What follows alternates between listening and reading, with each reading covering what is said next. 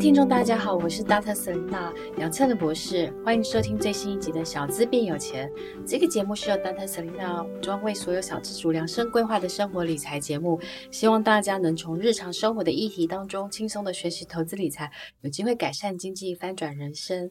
那呢，因为我们的节目迎来了一百集，然后收到非常多的五颗星的评价，大家都说优质的好节目，就是强力的推荐。那如果你喜欢我们的节目的话，也请大家给我们五颗星的评价，并可以留下你想要我们分享的主题，我们都会在节目的之后呢帮大家特别规划。那这一系列的话，就是我们呢之前 Dr. Selena 去曼谷买房，然后分享在我的粉丝团上，引起了庞大的回响，然后大家纷纷敲碗，就是希望老师可以分享，就是泰国。投资买房的一些心得，那所以我们呢，因为老师要出国，所以没办法做实体的线上分享会，所以我们就改成了呃，就是用 Podcast 做曼谷房产投资的系列的专题。那今天是我们曼谷房产投资的第二集，那这一集的主题是。上班族学习海外资产配置，如何在曼谷买到一间会增值的包租园区豪宅？那一样呢，我们很开心呢请到了我们的好朋友，也是美思国际的呃 CEO Maggie，也是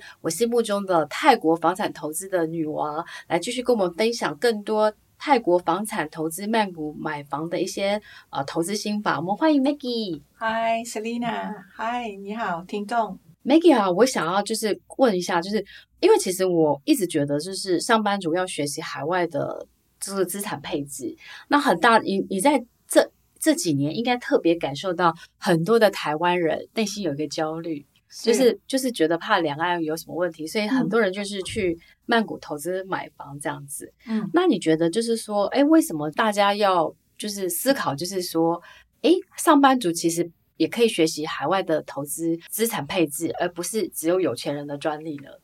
其实基本上，因为啊、呃，我觉得如果你是啊、呃、每个月都在赚钱，你心中没有目标，你就没有办法存钱。那如果你有一个目标，你定你想要做什么啊？呃，手中每个人都可能想要拥有的自己的房子。啊，那像我们清水就是呃，大概是这样子。那怎么办呢？每个月怎么存？存到不吃不喝才买得到房子吗？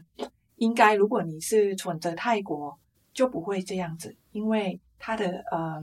投资门槛不是很高。那最重要是，你可以把你的小钱让它变大啊。它怎么变大？其实你要挑准。它的项目是非常非常的重要，对，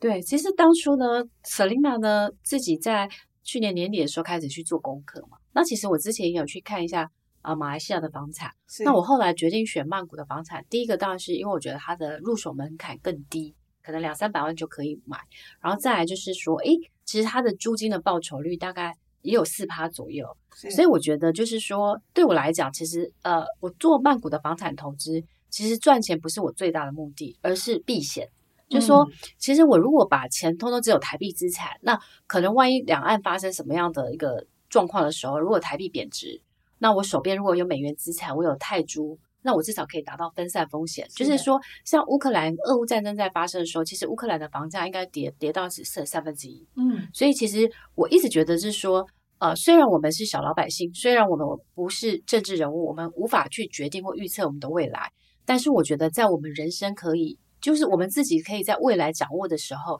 我们去做好我们人生下一个阶段的布局跟分散风险。嗯，所以我觉得其实小资，我一直会希望分享的主要的目的就是，小资虽然你觉得你钱不多，但是你试着也可以学习去做一个海外的投资，然后把你手边的钱去做。比如说，你假设有，我随便举例啊，你可能手边有两三百万，但是你可能去买一个曼谷的房子，可能呃预售屋，你可能先把四十万汇到。比如说曼谷去，嗯，那你至少手边的资产就是同时又有，比如说台币，可是也有海外的资产。那将来呢，你不会鸡蛋在同一个篮子，没错。所以我觉得这个是我鼓励小资族去学习，就是说你不一定马上去买，但是我觉得你的人生的视野要打开，就是你的视野不是只有台北的房子，因为台北的房子真的是太高高房价了。我常常看到台北房价的那个所得薪资所得比的时候，我都觉得台北的所有所有的人的薪水是全世界第一名的，但 actually 不是。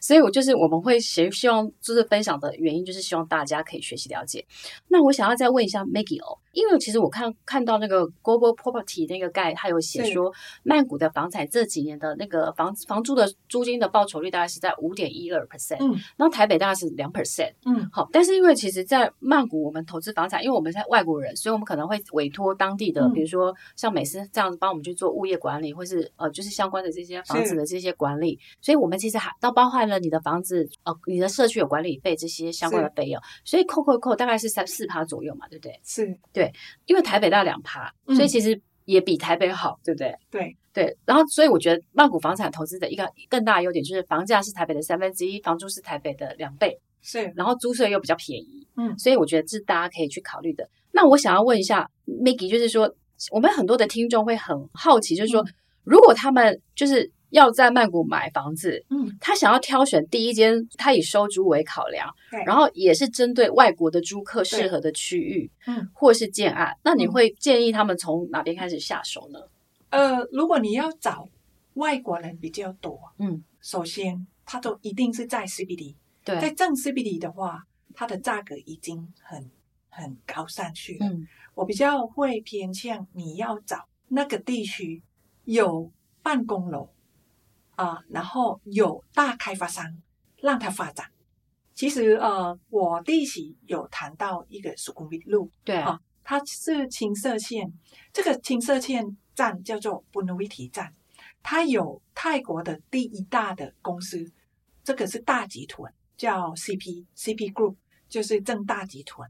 它目前已经盖啊、呃、第一栋科技大楼大楼。变成科技园区，很像我们的内科南软嘛？呃，内内湖科技园区，对，它这个是叫 True Digital Park，对对对。这一栋呢，就是嗯，很多外国人，也是很多新创公司，嗯，很多科技公司就是在里面。那啊、呃，正大集团它希望是整个布努伊迪站变成是一个科技人口集中。那目前正对面，除了 True Digital Park，它还在盖 Cloud One O One。嗯，未来就是变更明显，这一站它是会带来的很多外商就业机会。这一种这个地方就是我们要专注，因为它房价不是很高，大概是嗯十万、十一万，好还可以买。那我们看得很清楚，是租客也是老外。也是很多啊、呃，外派，这个是我觉得呃，我们可以考虑去存着投资的。嗯、所以刚刚 Maggie 在讲的，其实就是，其实我在写我的月入三 K 也能投资买房，其实里面有讲到一个很大的一个概念，就是说小资可以买园区宅，嗯，就是说，哎，其实你可以买在，因为园区代表的就是就业机会。那就业机会就代表你会会有庞大的一个就是外派的工程师或是白领的这些，嗯、他们他们被派到这个这个科学园区或是这个数码园区，那他们就需要有租房的需求。所以你买在那附近的话，其实第一个是你的房子相对的会比较容易出租，嗯，然后再来是租金的收入都还不错，然后再来是房客也比较单纯，对，因为他们毕竟是外国人，而且他是长期可以租的这样子。对，那所以我觉得我当初其实自己在买那个就是 Digital Park 旁边的一个。房子它是叫 S 一零一，是，然后那个 S 一零一，它其实我记得我去过了两三次那个园区，嗯、我就一个小的坐在那里，然后我就看观察，就说，哎，那个，因为它其实这个 S 一零，我觉得它它是一个我觉得很喜欢的一个社区，它是因为它大概是一个低密度的一个。开发的建案，嗯、然后里面呢，它其实楼层就没有很高，它大概是做八层嘛。它做好像度假对，它就是一个度假村，然后里面有游泳池，有空中花园，然后有很多的 co-working space，还有一个共享空间。然后我就坐在那个共享空间的时候，我就发现说，诶，它里面很多的工程师是租客。他们都是白领，嗯、然后他们就是看起来素质很好，他们就在那个 co-working space 这边工作办公这样子。嗯，然后我就会觉得说，嗯，我喜欢这样子的租客的品质。是，然后再来就是我我会去那个游泳池、健身房去看，嗯、就是说，哎，他们就是到底租客，他们有的时候他们就是假日的时候在这边游泳这样，然后就看到很多的外国人，对，然后我就会觉得说，哎，他们真的是我心目中想要的那个租客。那刚好我的同学，我英国同学他也买在那里，是他买在那里的时候很不可思议哦。他的房子两天就出租了，对，没错。对，他的房子两天出租，然后他的租金大概就是四趴多，就扣掉了那些什么物业的这些代代租代管这样子。然后我就会觉得说，其实对我来讲，就是说，哎，我其实我觉得我选在园区仔园区附近，然后它有一个呃 True Digital Park，然后可能附近之后还有 Cloud 一零一，就是代表说，哎，它附近那个区域就是未来的，我心目中它就是曼谷的南软园区。那未来有庞大的就是呃公司会进驻，然后可能也会有很多的外派的工程。师这样的一个就业的需求，那有就业需求就有租的需求，所以我当初在挑选的其实是这样子一些考量。那所以其实我我们今天其实分享这个概这个概念，就是说，哎，其实你在挑选房子的时候，也许你在曼谷市中心，比如说我们都觉得，比如说你当然都很想买在台北的信义区，嗯，但是台北信义区非常非常贵了。对。可是如果你可以在十几年前的时候，你就在南，就是在南软，嗯，或是呃，或是内科，你就买了一个。附近的就是这样子的房子，是，那你就有机会享受到这个园区蓬勃发展之后，你的房子会增值。对，那第二个，你的收租金收益其实也是相对还蛮好的这样子。是，但是我想要再问一下 Maggie 哈，就是因为泰国这几年呢，其实他们有一个叫做泰国的呃，就是经济四点零，那可以大概简单跟我们讲一下，这个经济四点零对于曼谷的经济的发展会产生什么样的一个影响？OK，其实泰国政府它有鼓励从一点零、二点零。三点零到现在四点零，呃，最大的差别是产业，呃，其实泰国是一个很大的制造业啊，呃，如果你想以前泰国有人妖啊，有大象，现在完全就是大改变。你没想到是目前四点零哈，政府在推广，应该就是最重要是科技业，科技业啊，还有一些就是是汽车产业，尤其是电动车。啊，还有一些啊，biochemistry 那一些产业，那科技业发达，哈、是呃泰国的在政府最推广。那当我们要投资，我们就要跟着政府的政策。现在想要推广什么啊？电动车科技业。那我们看一下大财团，目前他也跟着政府，他也在推广这个产业。那我们看一下，那。如果是啊，你要投资哪一个地区有这个产业的集中？哈，这个就是首选是哎，哪里有办公室有这个产业？那我们现在就可以 focus 在啊这个 Two Digital Park 跟 Cloud One One 这两个大楼，应该是蛮重要在泰国。嗯，所以其实我觉得泰国这几年，不管是在它的文创啊，或是现在公泰国的观光法就是很厉害。是。那现在呢，泰国政府也很有心的希望去往，比如说数位啊，然后那个云服务啊，或者是整个的数码的这个产业去做发展。是。哦，那我还知道说，诶，这次其实泰国泰国的选举之后，嗯，可能泰国即将迎来了一个很年轻的一个新总理吗？哦耶，对。是。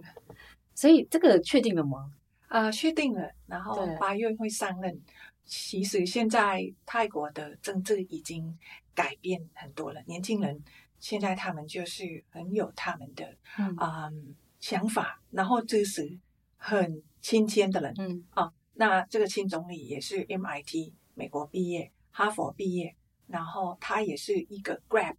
啊，总裁，对，你知道去泰国或是去呃马来西亚或是新加坡都会用那个 Grab，就是有有点像是他们的呃 Uber，Yeah，对，然后他居然是以前的 Grab 这么成功公司的 CEO。对不对？总裁，所以他来做泰国的总理，我其实是非常的期待的。我相信，如果是从呃从商业、从经济的角度，他有那么多的产业的实实物的经验，我相信他如果以企业的角度去经营曼谷的话，经营泰国的话，应该会把泰国带来一个新的一个经济的高峰，对不对？所以，我们其实对于投资，这也是我后来选择投资曼谷的一个原因，就是嗯，新总理上去可能会对新气象，然后也会。带来更好的一个未来的经济发展。那如果一个国家的经济发展非常好，那相对的它的房市也会跟着非常好，然后汇率也会跟着非常的好。所以我觉得这是总体考量，就是说，哎，为什么 Dr. Selina 为什么会从那么多的亚洲国家挑了曼谷？那当然是因为 Maggie 也很认真的分享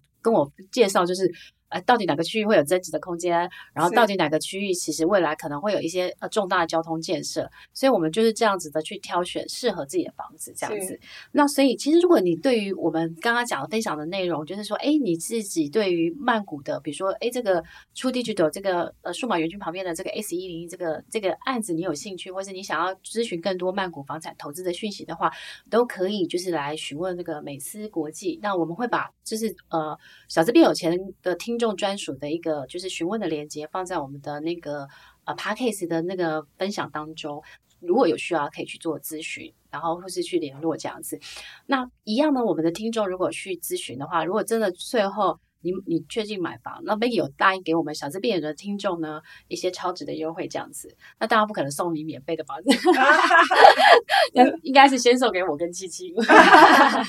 但是我相信，就是说，我觉得买房子这件事是大事啦，所以找一个专业的公司，然后好好的来咨询询问，然后建立你对曼谷房产的正确的知识，然后去做你未来在海外投资的布局。我觉得都是所有的小资族或上班族。都是在未来的，比如说一两三年当中，我觉得这是我们大家都必须好好的思考的一个题目，这样子。那今天很谢谢 Maggie 来跟我们做精彩的分享，然后我们期待呢之后有更多的机会，然后让 Maggie 跟我们分享，就是曼谷如何找到会增值、会增值、会容易出租的好宅这样子。谢谢 Maggie，谢谢 Selina。